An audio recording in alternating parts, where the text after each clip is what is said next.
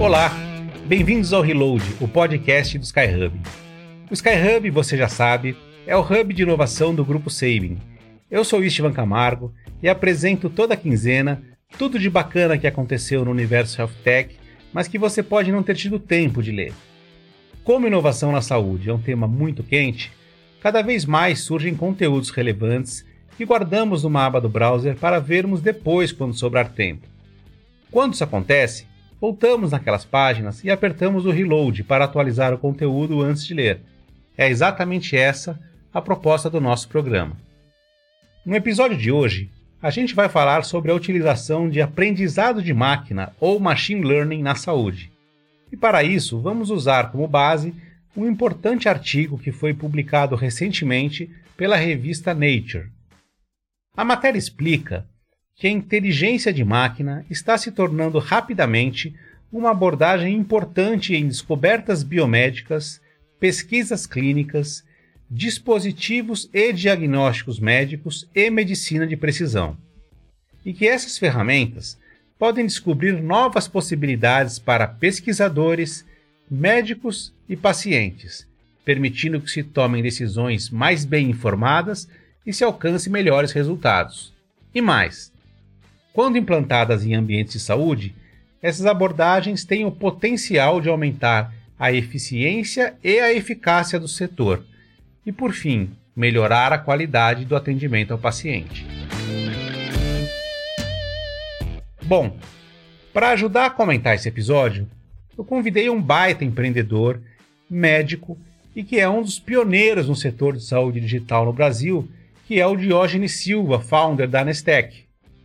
Para quem não sabe, no começo da Anestec, o Diógenes costumava ir para os eventos de inovação de São Paulo, diretamente de Floripa, onde ele mora, todo paramentado de anestesista e fazia um baita sucesso com seu carisma no meio daquele ecossistema health tech emergente, lá pelos idos de 2012. Diógenes, muito obrigado por ter aceitado o nosso convite e é sempre um prazer poder te rever e trocar ideias de novo com você. Obrigado, Ishman. Prazer é meu em participar. Estou bem honrado em fazer parte desse podcast. Legal, Diógenes. Vai ser bastante bacana o nosso papo. E, enfim, agora que o nosso convidado já está bem apresentado, vamos direto aos principais pontos de hoje.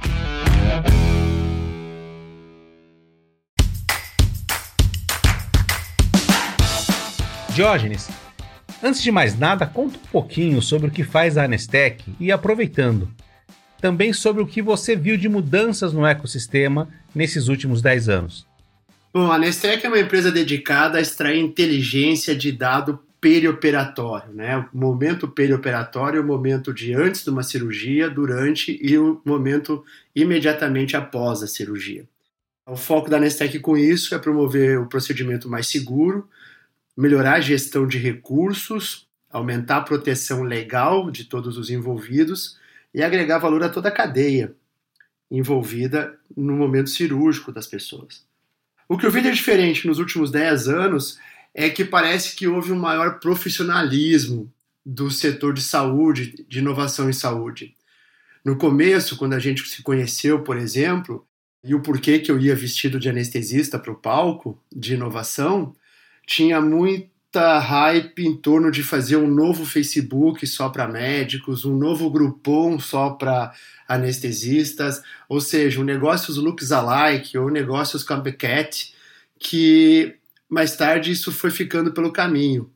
E aí as soluções começaram a ficar mais maduras, com mais market fit, começaram a ter empreendedores mais maduros também. Um outro ponto que eu vi mudando aí muito da minha área é que ali por 2015, 2016, chegou-se à conclusão que não precisava de médico na inovação. Que, aliás, era bom que não tivesse médico na startup para que o ponto de vista, a maneira de abordagem da questão de saúde fosse diferente. E isso caiu por terra. Logo se viu que não, que na verdade ter um profissional de saúde envolvido faz parte de se inovar em saúde. E que realmente a inovação em saúde precisa ser multidisciplinar e transdisciplinar. Nem toda focada no médico ou no profissional de saúde, nem todo focado em profissionais como designers, engenheiros, sem profissionais de saúde envolvidos. Ou seja, juntos a gente vai mais longe, mais rápido e melhor. Que interessante essa perspectiva. Já deu para perceber que o papo hoje vai ser bom. Bom, eu quero então começar, Diógenes, citando um trecho do artigo da Nature que diz que machine learning pode ser definido como a capacidade de um sistema de computador treinado fornecer orientação racional e imparcial de forma a atingir resultados ideais em uma ampla variedade de ambientes e circunstâncias. Então, tendo isso como base, conta pra gente qual é a aplicação de machine learning em anestesiologia. É muito legal você trazer a Nature como referência, e eu vou tomar liberdade de rebater com o Wikipedia. Boa. Ou seja, é mais ou menos como se você estivesse jogando tênis comigo com uma raquete de tênis e eu, tive, eu jogando com você com uma raquete de ping-pong, né? É mais ou menos essa proporção. Mas vamos lá. Por que, que eu quero botar o Wikipedia na jogada? Para desmistificar um pouco algumas coisas. Inteligência, inteligência né, falando, machine learning é inteligência artificial. O conceito de inteligência no Wikipedia é a capacidade de processar informação. Tá? Então, o que mudou nos últimos 30 anos foi a capacidade de máquina de processar informação. Todo mundo conhece aquele clichê que o teu celular hoje tem mais capacidade de processamento do que o foguete que levou o primeiro homem para a Lua. Isso é realidade em tudo que a gente usa, inclusive na saúde. A capacidade da máquina de processar informação, ela cresceu exponencialmente. Fora isso, Istvan, fora isso, o resto é igual que nós fazíamos no século passado.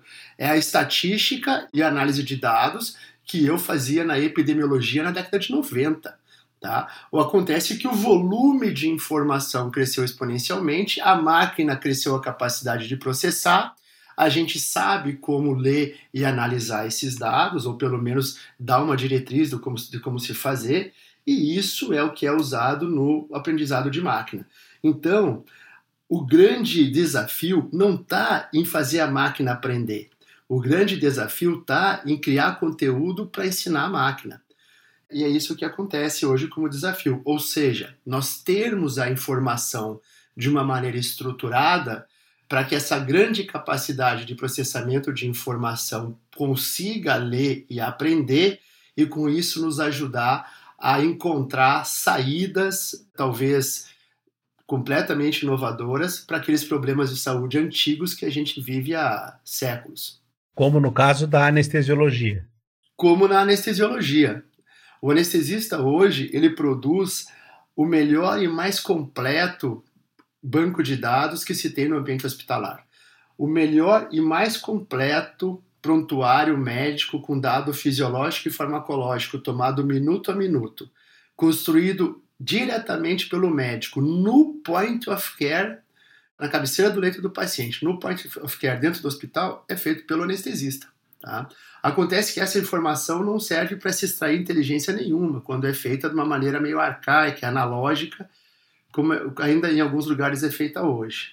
A partir do momento que você estrutura essa informação e consegue tirar, resgatar dela alguns insights, através da inteligência de máquina, ou seja, com a capacidade, com a velocidade e a variedade que a máquina consegue trazer para esse processo, você tem insights e começa insights de segurança, de gestão e começa a contribuir com o ato anestésico em tempo real, já que na anestesia é uma medicina de resultado imediato. Né? Então, a aplicabilidade da inteligência artificial na anestesia é muito bem-vinda tá? Porque o anestesista é um médico de resultados imediatos. E ele tem que ter, então, esse apoio cognitivo, esse suporte à tomada de decisão que o aprendizado de máquina pode trazer.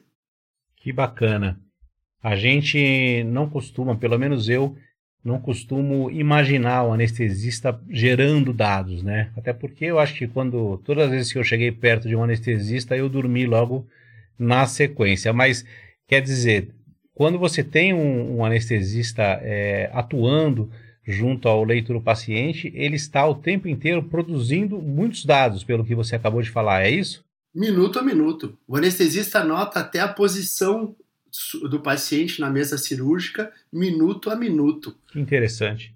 Ele trabalha envolvido com equipamentos e sensores, parece a cabine de um avião, a cabine de um Boeing, e tudo que está aparecendo nas telas ele tem que documentar minuto a minuto num prontuário anestésico. Tanto que o prontuário anestésico não é um campo texto, um lugar para escrever uma frase ou duas. É um eixo cartesiano, é um gráfico com uma simbologia padronizada no mundo inteiro.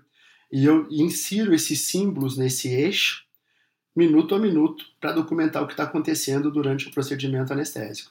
Isso tem muito a ver com um outro trecho da reportagem da Nature, que lembra que tudo isso exige que os sistemas usem dados confiáveis, né? Então ele lembra lá que muitos sistemas de machine learning na área de saúde estão sendo construídos com base em dados secundários, que são dados do mundo real, e que não foram coletados especificamente para um sistema de machine learning, e que isso pode resultar em problemas imprevistos. É isso mesmo, Diógenes? Quanto que essa questão aí é, atrapalha o desempenho do aprendizado da máquina? Bom, na engenharia existe uma frase que eu trago muito para a prática da inovação na Nestec, que é cada nó duplica o ruído. Boa. Né? Então, quando você tem um humano transcrevendo dados que aparecem numa máquina para outro banco de dados, ou seja, para outra máquina, para uma terceira máquina aprender e tirar conclusões, obviamente você está duplicando, triplicando, quadriplicando, até de maneira exponencial o ruído, ou seja, o ruído para a estatística é viés. Né? Então você está multiplicando o viés. E isso pode dar, sim, diretrizes ou insights que não correspondem com a realidade.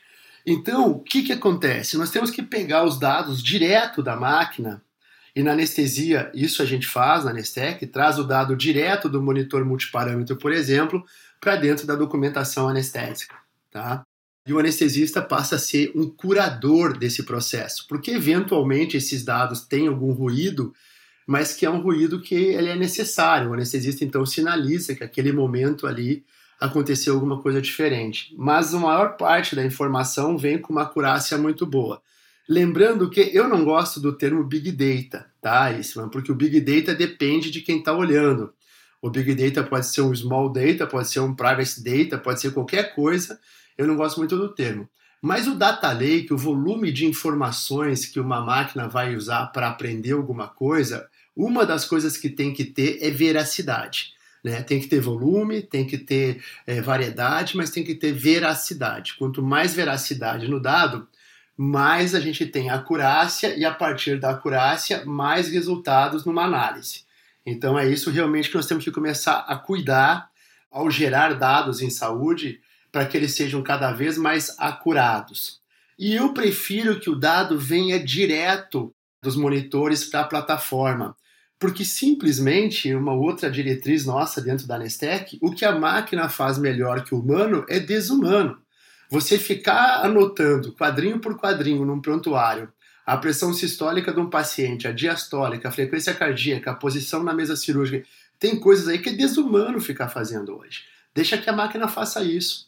E a nós cabe fazer aquilo que só nós conseguimos fazer, que é empatia, liderança, resolução de conflitos, ou seja, soft skills ou habilidades humanas. E você falou uma palavrinha mágica aí que muitas vezes passa desapercebida em quem está começando a lidar com machine learning dentro de uma empresa, que é o data lake, né, Diógenes? Falo nisso há muito tempo, você sabe disso, né?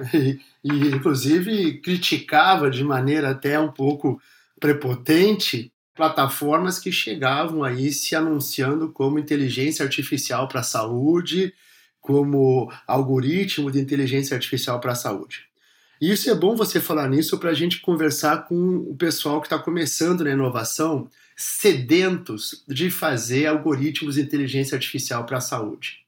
Você tem que saber que se você tem só o algoritmo, mas você não tem o dado, você tem uma chave de fenda dourada, mas não tem a caixa de parafusos. O que a Nature está mostrando aí no artigo e o que nós temos que entender é que se você quer trabalhar com machine learning, você tem que respeitar a jornada do dado. Você tem que entender como o dado está sendo coletado, como ele está sendo armazenado, aonde está sendo armazenado, quem que está coletando, quais são os vieses dessa coleta. Ou seja, se a gente quiser ter uma inteligência de máquina em saúde, nós temos que primeiro ser inteligentes em registrar os dados de maneira adequada. E cuidar da jornada do dado. Você não pode começar uma corrida, começar um grande prêmio na última volta. Você tem que começar lá na largada. E a largada é da onde vem esse dado, com que acurácia, com que volume, com que frequência, onde é que vai ser guardado, quem está coletando, está coletando do mesmo jeito, está coletando igual. Isso eu aprendi, isso fazendo epidemiologia na década de 90. Olha só. Olha só. Não estou falando de inteligência artificial no século 21 e 2021. Eu estou falando de epidemiologia na década de 90 aonde eu aprendi a importância da coleta do dado para depois se fazer uma análise estatística e se tirar respostas validadas e que sejam úteis no dia a dia dos pacientes.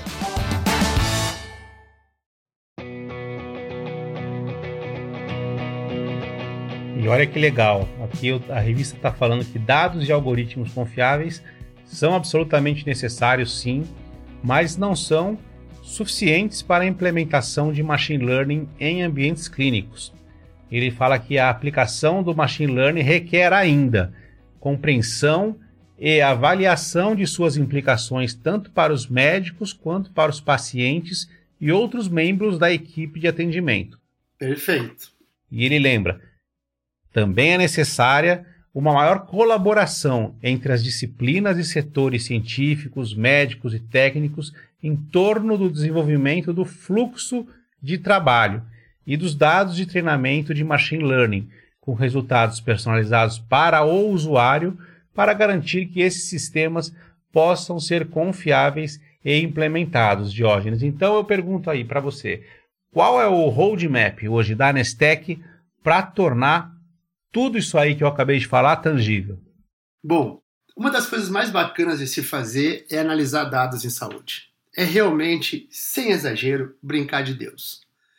Porque você começa a cruzar informações e começa a criar ou a entender relações que de uma maneira superficial ou habitual você não tem acesso, é impossível. Então, com ferramentas de estatística, com ferramentas de análise de volumes de dados e tal, você começa a fazer perguntas para essa base de dados e começa a ter respostas e às vezes até as próprias perguntas que você nem pensou em fazer. Mas para chegar nesse ponto, eu gostaria que a Nestec se criasse nesse ponto, já gostaria que a Nestec fosse uma empresa de analytics desde o começo. Mas a hora que eu olhei para onde, é que vem os dados, para o meu trabalho como anestesista, 92% dos anestesistas do Brasil estavam imputando dado em papel e caneta. Esse número hoje é de 86%. 86% dos anestesistas do Brasil, independente da maturidade digital da instituição, de um hospital que é digital, da recepção ao faturamento, o anestesista no centro cirúrgico, no momento mais crítico da saúde das pessoas, no meu ponto de vista, que é o momento cirúrgico, o momento de entrega total do paciente, ele está imputando, criando o melhor prontuário do hospital em papel e caneta. Então, tem que entender que eu tinha que mudar isso, eu tinha que fazer essa transformação. Eu tinha que primeiro resolver esse input da informação, a partir disso começar a fazer análise e aí fazer o que a gente se propõe a fazer, que é extrair a inteligência contida nesse volume de dados. Isso no, falando assim hoje com a abertura que o tema inovação e dados, enfim, saúde digital tem na cabeça das, dos atores aí do setor é, é muito muito bacana, é muito encantador até. Mas a 10 anos atrás, como que era a reação das pessoas quando você chegava com essa proposta de valor? Eu vou te dizer como é que era nos eventos que a gente participava junto. Eu me inscrevia para o evento e agendavam a minha apresentação para as 9 da manhã do sábado.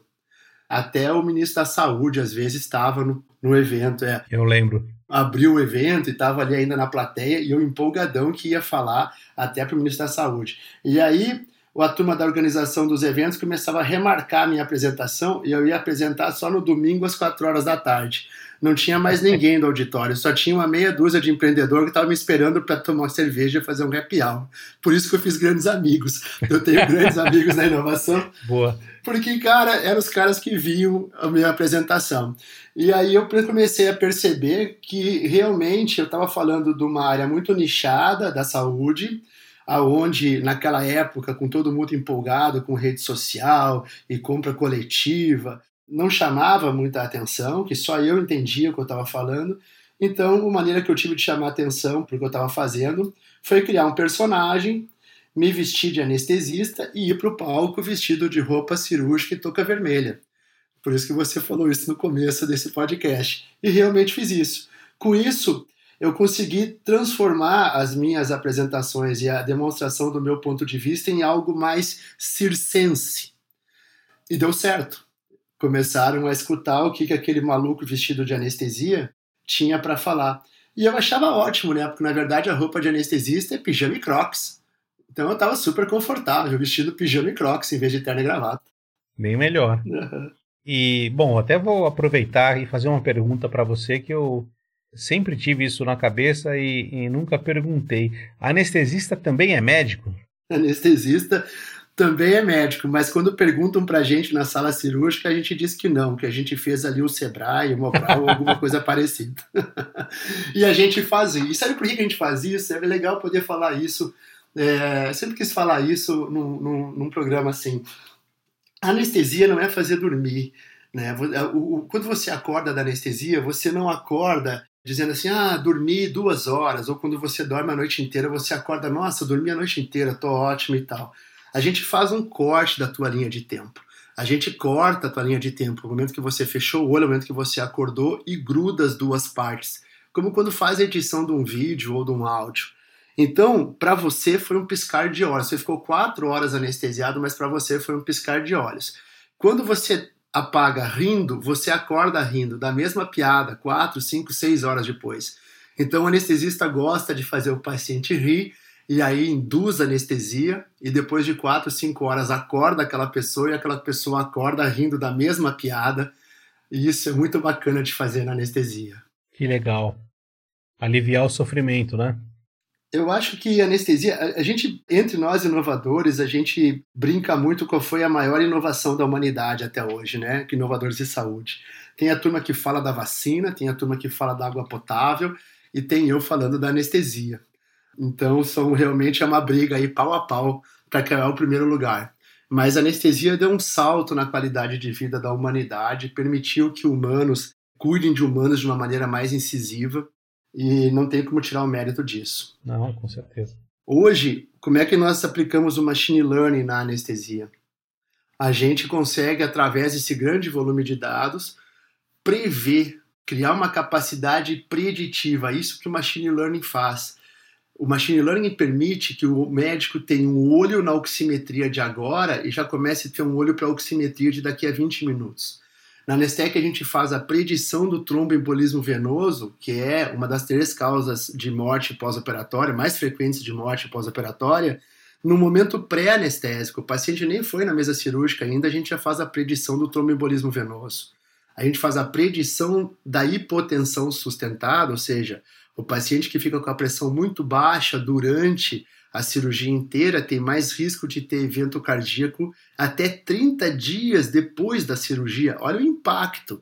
30 dias depois da cirurgia, você pode ter um risco maior de ter um evento cardíaco porque você ficou hipotenso durante a cirurgia inteira. Então a gente faz a predição da hipotensão com 20 minutos de antecedência. A gente também faz a predição do volume de sangue que esse paciente vai precisar na cirurgia quando ele nem chegou no centro cirúrgico ainda, com uma margem de erro de 1%. Então a gente começa a ter, a criar na saúde a capacidade preditiva. E isso é o que vai impactar a gente ter melhores desfechos, melhor performance e aí uma melhor entrega de valor. Porque para o paciente, Istvan, valor em saúde é sempre o mesmo eu quero a minha saúde o melhor possível e voltar para casa o mais rápido possível. É isso.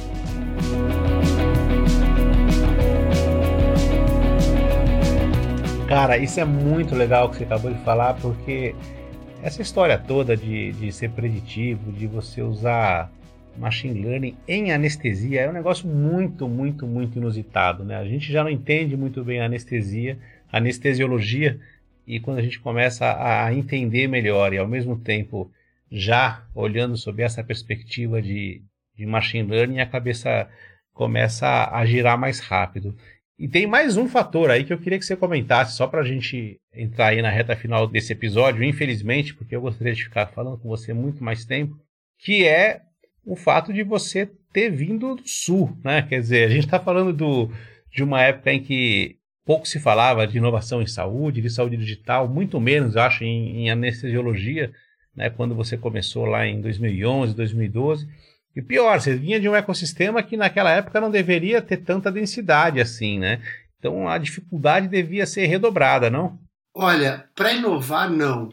Eu tive a sorte de estar em Florianópolis, que é um polo de inovação, com uma, uma maturidade de mais de 30 anos, desde a década de 80, com o CERT, Parque Alfa, Parque Celta, a Universidade Federal aqui de Santa Catarina, ou seja, existe aqui um ecossistema, existia um ecossistema e eu, com a minha cabeça, já estava no meio desse ecossistema, mesmo sem saber que ele existia. Então eu tenho que dar mérito que Florianópolis é um ponto fora da curva. Agora, uma coisa tem que viver hoje, né, do ponto de vista de negócio, de business. Você sabe, isso nós já discutimos várias vezes, que a inovação que não tira nota fiscal é hype. Inovação ela precisa ser sustentada, ainda mais em saúde. Eu chamo isso de inovação translacional. A medicina translacional é aquela medicina que você lê no artigo científico e aplica na prática da vida do paciente e colhe os resultados.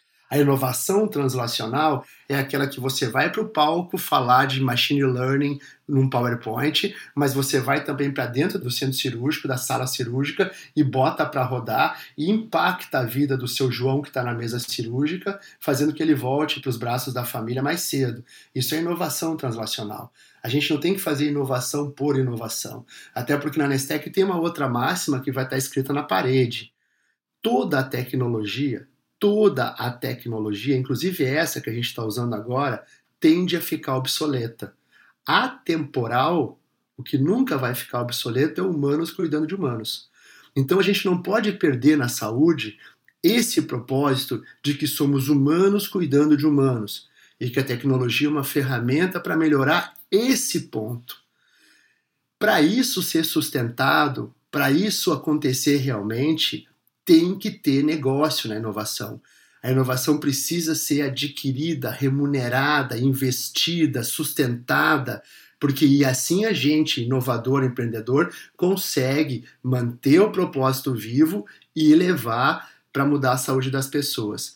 E isso no eixo Rio-São Paulo acontece de uma maneira muito mais acelerada, de uma maneira muito mais robusta que em outras áreas do país, e eu posso dizer aqui no Sul. Então, mesmo que hoje a gente se entenda e tenha uma fama, vamos dizer assim, nacional, eu ainda recorro muito ao sudeste do país para fazer bons negócios. Essa é uma realidade da inovação em saúde. Cara, você, você foi bootstrap, não foi? Durante muito tempo? Sim. Foi, era muito difícil convencer uh, investidores que tinha mercado em saúde. E até hoje, fundos de investimento estão muito focados em B2C, estão muito focados no que pode ser pago pelo paciente ou pelo médico na ponta.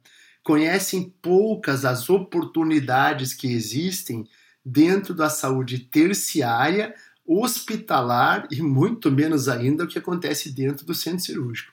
Imagino que sim.